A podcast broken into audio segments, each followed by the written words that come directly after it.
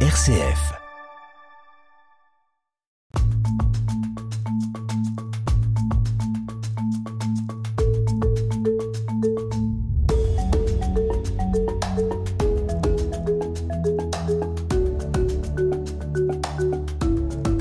Bonjour à tous, bienvenue dans cette émission qui ouvre les pages de l'Ancien Testament et plus précisément aujourd'hui celle du livre de l'Exode. Comment discerner ce que Dieu a à nous dire dans nos vies? Comment entendre ce qui semble si léger, si fragile? Eh bien nous allons suivre aujourd'hui un personnage euh, haut en couleur, on pourrait dire un enfant au destin incroyable, un homme qui nous dit qui est Dieu et c'est ce qui vous a intéressé Robert Shape. Bonjour. Oui, exactement, la figure de Moïse avec euh, sa grande aventure de la naissance. Alors vous êtes professeur de théologie à l'Université catholique de Lyon, écrivain, auteur de quatre livres de spiritualité, dont celui Au-delà de la mort de Dieu, la foi à l'épreuve du doute, et c'est aux éditions Salvator. Robert Shape, dans notre imaginaire, Moïse, c'est euh, ce prophète qui a affronté Pharaon, qui a conduit les Hébreux pour qu'ils sortent d'Égypte, c'est le libérateur. Mais aujourd'hui, on va revenir sur les tout premiers jours de Moïse tout le monde croit le connaître. Euh, c'est presque un récit qui fait partie des histoires du soir pour les enfants, comme un, comme un patrimoine de l'humanité. Il y a un aspect particulier de Moïse qui vous a séduit? Alors, euh, j'ai regardé à Moïse, euh, pas en tant qu'exégète, mais en tant que chrétien qui cherche de, de trouver un sens dans les pages bibliques. Et ma conviction, c'est que pour bien lire la, la Bible, il faut se lire dans la Bible. Et donc, euh, j'ai regardé à Moïse pas comme quelqu'un qui a vécu euh, beaucoup, beaucoup de millénaires avant nous, mais quelqu'un qui a quelque chose à nous dire aujourd'hui. Et donc j'ai cherché de regarder euh, à partir de l'expérience du peuple d'Israël, mais surtout de Moïse, le fait que il peut être proche à nous parce qu'il fait expérience de ce que nous expérimentons aujourd'hui. Le silence de Dieu, ou ce que Martin Buber appelle l'éclipse de Dieu.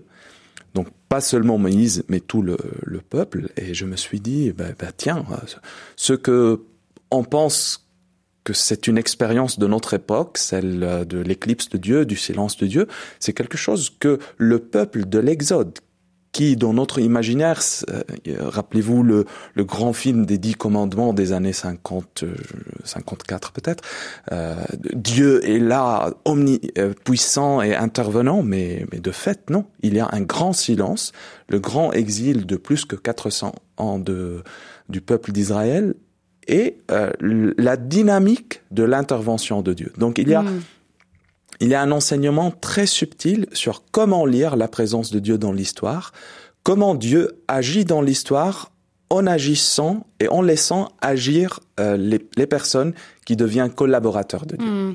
Et alors cette grande épopée dont vous nous parlez, ce grand souffle, il commence euh, tout petitement. Il commence au bord du Nil avec cette femme qui tient dans ses bras un magnifique bébé puisqu'on nous dit qu'il est très beau. Mais je voudrais, avant qu'on entre dans le texte, qu'on restitue ce qui précède. En Exode 1, la famille de Jacob et Joseph s'est installée en Égypte. C'est un, peuple qui va grandir, qui va finir par faire peur euh, à Pharaon. Et un nouveau pharaon qui ne connaissait plus Joseph prend peur et utilise euh, le peuple hébreu comme esclave.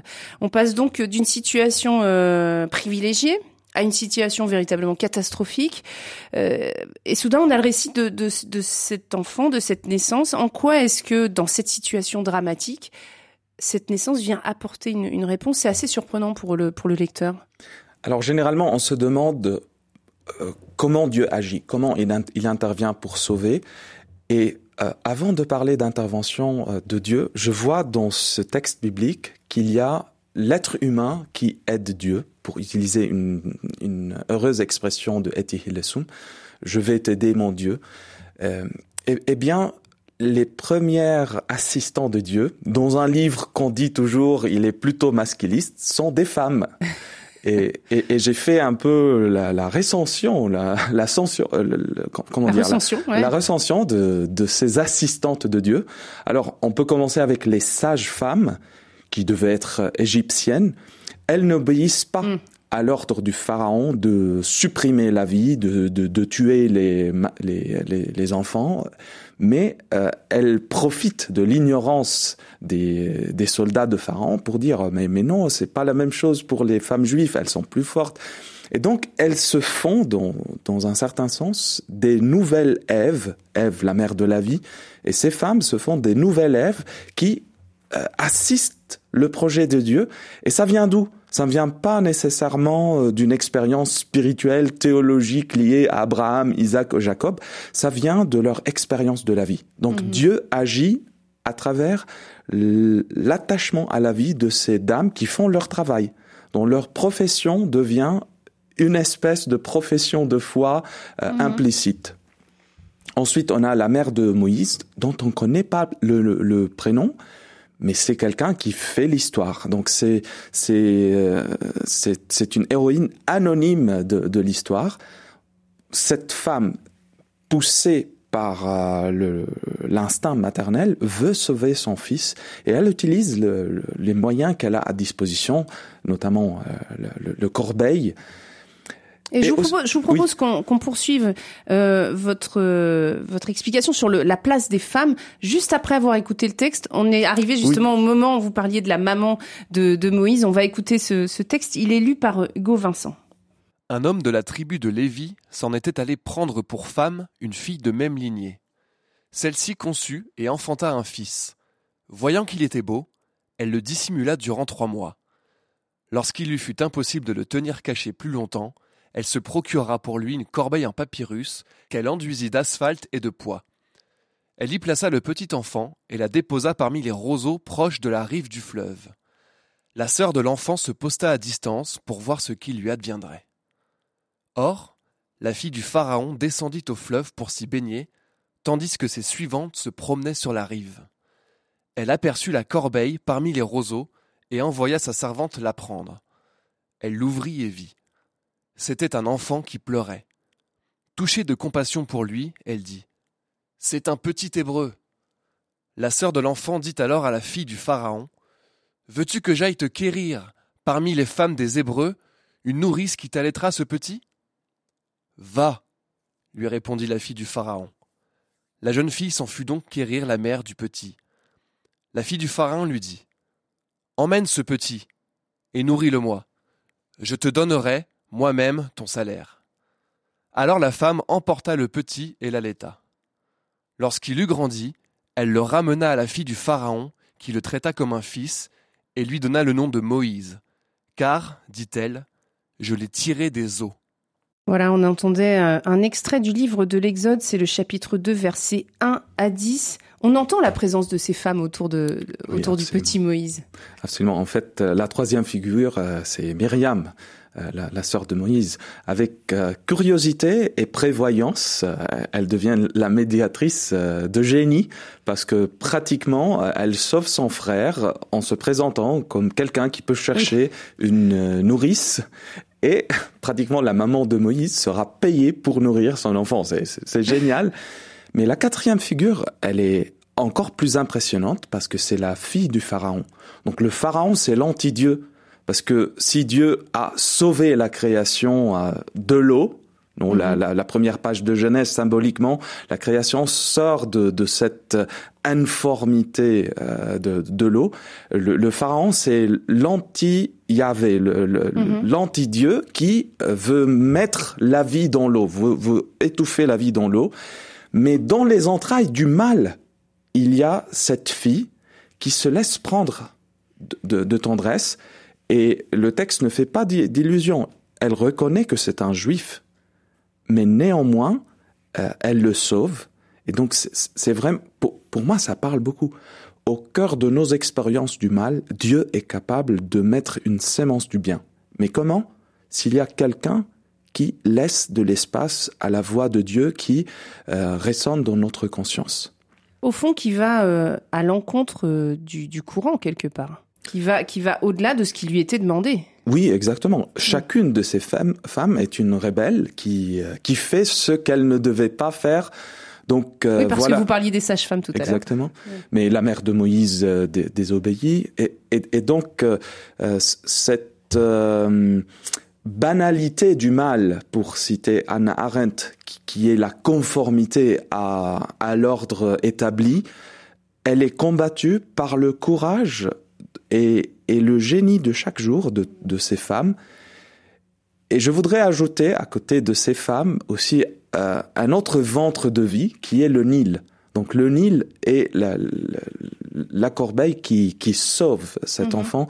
C'est aussi pour moi symbole de des événements qui peuvent être porteurs d'un évangélion, d'un évangile, même si elles ne veulent pas. Donc au fond, la, la corbeille a fait son travail fragile de transporter. Donc c'est un travail physique euh, qui, qui qui, qui, transporte un enfant, et le Nil, il continue sa course, mais en étant là, ils font le travail de Dieu. Et, et, et c'est impressionnant pour moi, pour relire cet événement au, au niveau historique, euh, je, je, relis les, les, événements qui ont été imposés par les situations, par euh, la malveillance ou la bienveillance des gens, mais qui conduisent vers la réalisation de la volonté de Dieu euh, dans notre vie. Ce n'est pas prédestiné, ce n'est pas imposé dans nous, ça passe par l'histoire, mais ça dit aussi la volonté de celui qui est euh, le pantocrateur, celui qui n'a pas perdu sa prise sur l'histoire.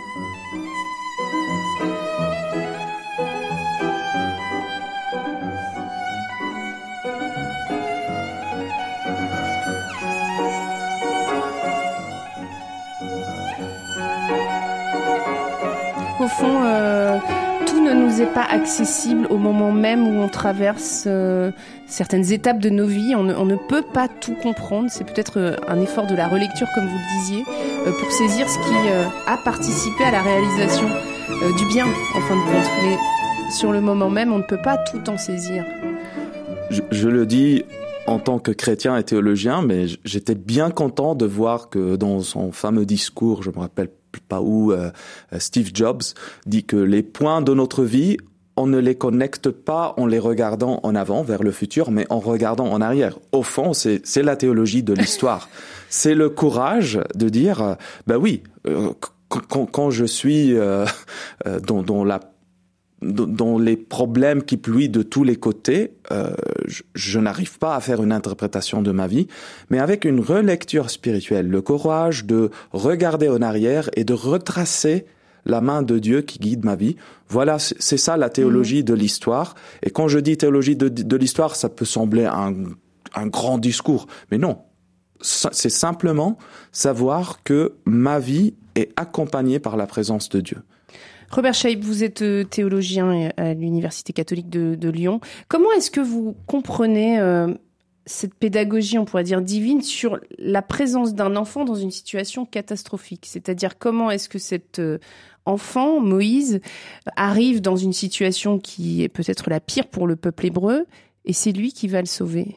Comment est-ce qu'on peut comprendre que dans ce récit catastrophique dans lequel on est embarqué en début de, de l'Exode, l'élément qui va le personnage qui va, qui va modifier l'histoire, c'est celle d'un enfant, la naissance d'un enfant. Est-ce que ça, ça vous a aussi interpellé? Oui, ça m'a interpellé. Et, je me rappelle qu'un frère franciscain, quand, quand, on a eu notre premier enfant, qu'on appelait Nathan, don, don de Dieu, Nathanaël, euh, il m'a il m'a envoyé un petit message euh, dont je retiens le souvenir dans le cœur. Peut-être j'ai perdu l'email. Et, et euh, il me dit euh, chaque enfant, c'est c'est un rappel que Dieu n'a pas oublié l'humanité. Et, et, je trouve que c'est c'est important de d'avoir cette confiance dans le Dieu de la vie. Je ne parle pas de quelqu'un mm. qui vit dans son château doré. Je, je suis d'origine libanaise et, et je sais maintenant qu'on est à côté d'un feu qui risque d'arriver au Liban. Mais je me dis, et en ayant vécu la guerre, que au fond, c'est cette espérance qui n'est pas, euh, comment dire, une option parmi autres, mais une obligation. Espérer, c'est une obligation. Qu'est-ce que ça veut dire espérer C'est une obligation? Ce n'est pas euh, avoir euh, le, regard qui euh, oublie la réalité et se projette dans des illusions. L'espoir, c'est quelque chose qu'on exerce, c'est quelque chose pour lequel on prend nos armes spirituelles et existentielles pour le réaliser. Vous semblez dire que c'est presque une question de volonté. De volonté, mais pas de volontarisme.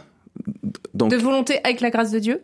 Exactement. Et, et aussi une, une, volonté qui sait qu'elle n'est pas toute puissante, mais qui reconnaît ses pouvoirs, reconnaît ses, ses euh, atouts, qui, reconnaît ce qu'elle a sous les mains. En fait, la mère de Moïse n'avait pas un chartre, euh, un, un, comment dire, euh, un avion pour faire voler son, son fils de l'autre côté dans, dans le nouveau monde. Elle avait euh, ses petites possibilités, mais elle avait euh, la grâce de la providence qui est l'intelligence et, et c'était suffisant pour aider Dieu.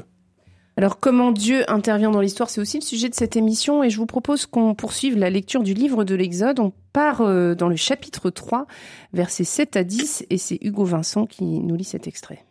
Et Yahvé dit, J'ai vu, j'ai vu la misère de mon peuple qui réside en Égypte. J'ai prêté l'oreille à la clameur que lui arrachent ses surveillants. Certes, je connais leurs angoisses. Je suis résolu à le délivrer de la main des Égyptiens et à le faire monter de ce pays vers une contrée plantureuse et vaste, vers une contrée où ruisselle lait et miel. Maintenant que la clameur des enfants d'Israël est venue jusqu'à moi et que j'ai vu, aussi, l'oppression que font peser sur eux les Égyptiens, maintenant va. Je t'envoie auprès du Pharaon, pour faire sortir d'Égypte mon peuple, les enfants d'Israël.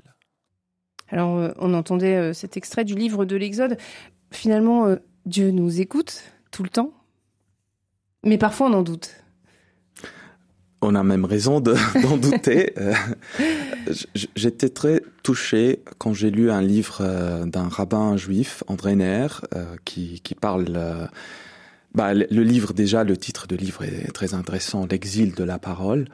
Euh, qui, qui, qui, part euh, de, de l'histoire biblique jusqu'au Shoah.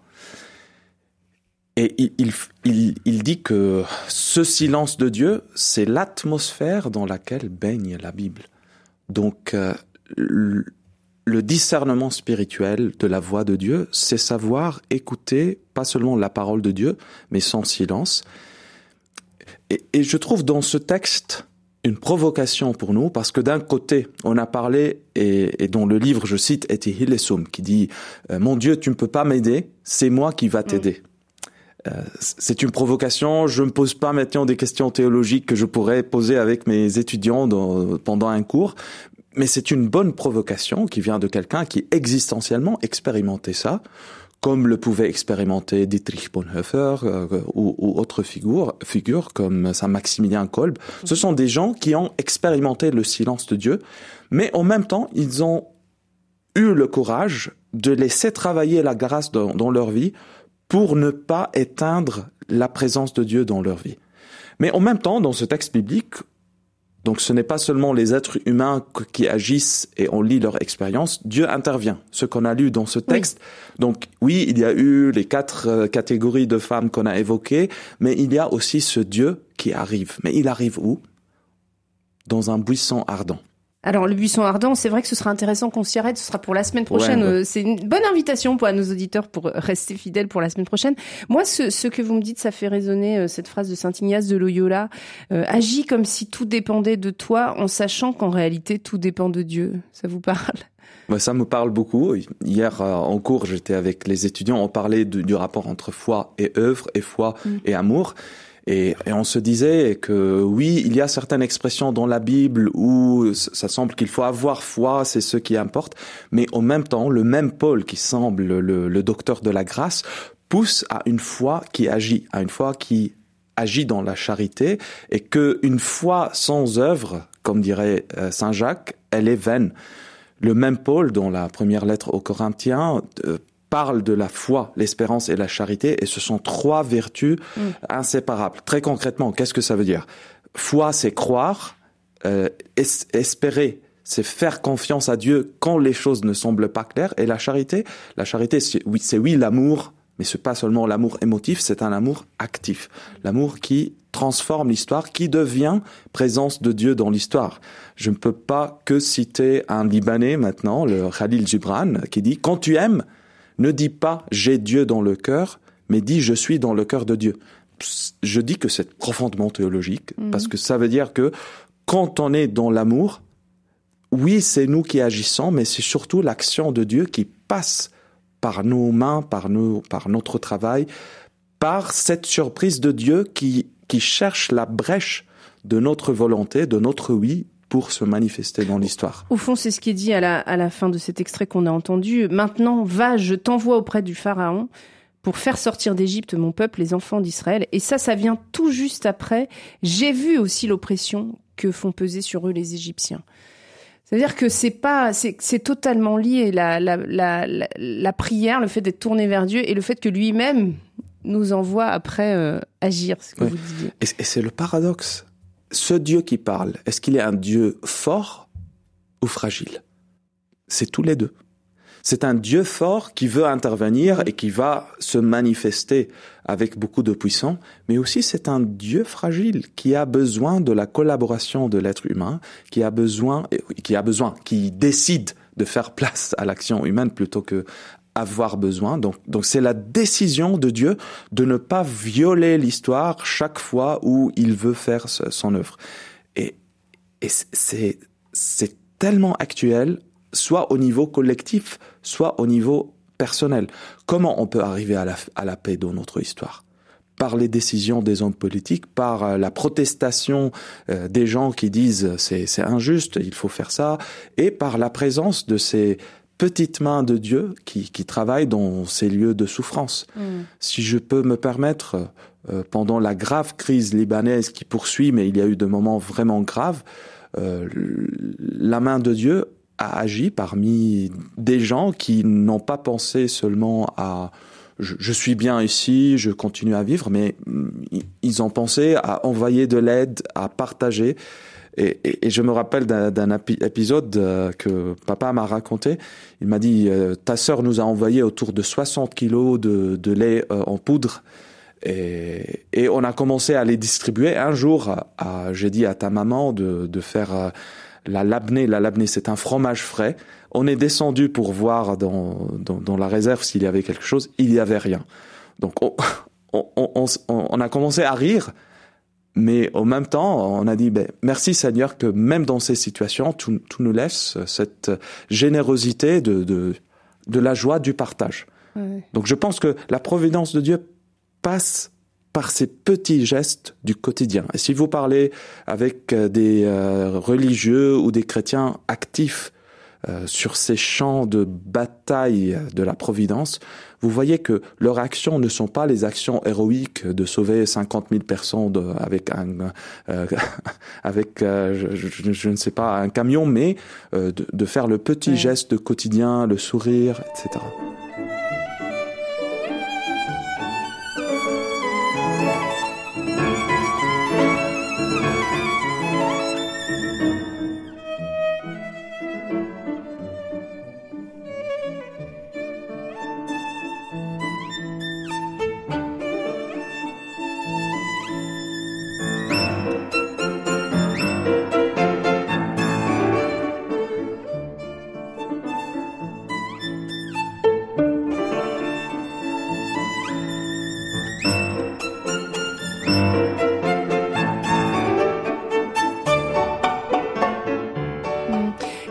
parfois ces personnes qui aident Dieu, puisque c'est le sujet de, l'émission aujourd'hui, rencontrent aussi des pharaons qui, eux, euh, justement, ne veulent pas euh, se faire guider par, euh, par Dieu et refusent que Dieu puisse à un moment donné intervenir dans leur histoire. Qu'est-ce qui va finir par décider celui qui est en face, celui qui est notre pharaon aujourd'hui? Et, et, on le voit dans l'histoire de Moïse, Pharaon va maintenir sa position, en tout cas au départ. Mais dans la vie, on est censé de faire notre part et, et, laisser à Dieu de faire le reste. Ce que vous avez cité de Saint Ignace, euh, on peut le complémenter par, par le fait fais ta partie et, et laisse au ciel de faire sa, sa partie. Euh, je, je, me rappelle toujours d'une expression de Mère Teresa euh, qui disait tout le bien que nous allons faire, c'est une goutte dans un océan, mais si on le fait pas, cette goutte manquera pour toujours. Et, et pour moi, c'était toujours une phrase guide parce que peut-être dans mon perfectionnisme, je dis mais tout ce que je fais, euh, le, le bien, soit avec les conférences, soit le petit aide que je peux apporter en allant au Liban, mais c'est quoi euh, Aider quelqu'un à payer deux mois de, de médicaments, c'est quoi C'est tout ce que je mmh. peux faire maintenant et c'est tout ce que je dois faire maintenant. Je, je pense qu'on ne doit pas penser à résoudre tous les problèmes de l'univers, mais à faire notre partie euh, et, et, notre mission et répondre à notre appel. Mmh. C'est le secret de tous les saints, de ne pas vouloir transfigurer ou révolutionner le monde, mais de faire leur euh, devoir de jour, euh, de, de, chaque jour. Comment est-ce que vous interprétez euh, la, la, continuité, la présence du Nil justement tout au long de la vie de, de Moïse, la présence de l'eau, on devrait plutôt dire, mmh. puisque Moïse va, va, va être sauvé des eaux, euh, mais il va aussi sauver son peuple des eaux. Donc comment est-ce que vous interprétez cette euh, cette continuité, c'est-à-dire que comment euh, on peut on peut comprendre à la fois que c'est pas seulement une histoire personnelle, ça va bien au-delà, ça dépasse Moïse. Cette naissance, elle est elle est un événement pour pour la maman, elle est un événement pour cette jeune femme qui qui va recueillir Moïse, mais elle est bien plus que ça. Alors la symbologie de, de l'eau, elle est, elle est très forte dans, dans la Bible. Euh, généralement, c'est un peu l'inconnu, le mystère du mal. Et donc, euh, une première interprétation, c'est dire, euh, on est toujours à côté du mystère du mal qui cherche de, de, de nous ruiner les perspectives, mais aussi d'entrer en nous. Donc euh, Moïse, euh, s'il se noyait dans l'eau, ça voulait dire que l'eau entrait dedans. Et, et, et, donc il y a cette bataille symbolique avec le mystère du mal, mais l'eau aussi, je me permets comme lecteur des pères de l'Église de, de, de, penser aussi à ce mystère de mort et de résurrection, euh, qui est un mystère baptism baptismal. Mmh. Et, et, donc euh, très simplement, en sortant de, de la littéralité, littéralité du, du, texte, euh, je, je, pense que c'est un symbole très fort qui peut accompagner notre existence euh, en pensant à ces morts et résurrections auxquelles on est censé assister et on est censé de, de prendre la main de celui qui est passé mmh. par l'eau de la mort pour ressusciter. Donc euh, je, je le lis comme un hymne à l'espérance un hymne à l'espérance. J'ai répété souvent la parole espérance, mais, mais je, je crois que Moïse, c'est ça. Dans tout le désespoir du peuple qui crie, il y a ce Dieu qui écoute le cri de son peuple et qui fait agir les hommes pour faire sa volonté. Un grand merci, Robert Chaïb. Je rappelle que vous êtes professeur de théologie à l'Université catholique. Vous êtes écrivain, vous êtes l'auteur de, de quatre livres, dont l'un sur lequel on s'est appuyé aujourd'hui, Au-delà de la mort de Dieu, la foi à l'épreuve du doute, publié aux éditions Salvator. Et pour euh, tous ceux qui souhaiteraient se replonger dans la Bible, aujourd'hui, on a lu le livre de l'Exode, des parties du livre de l'Exode, le chapitre 2, versets 1 à 10, et aussi le chapitre 3, versets 7 à 10. Merci beaucoup. À Merci la semaine à prochaine. Vous.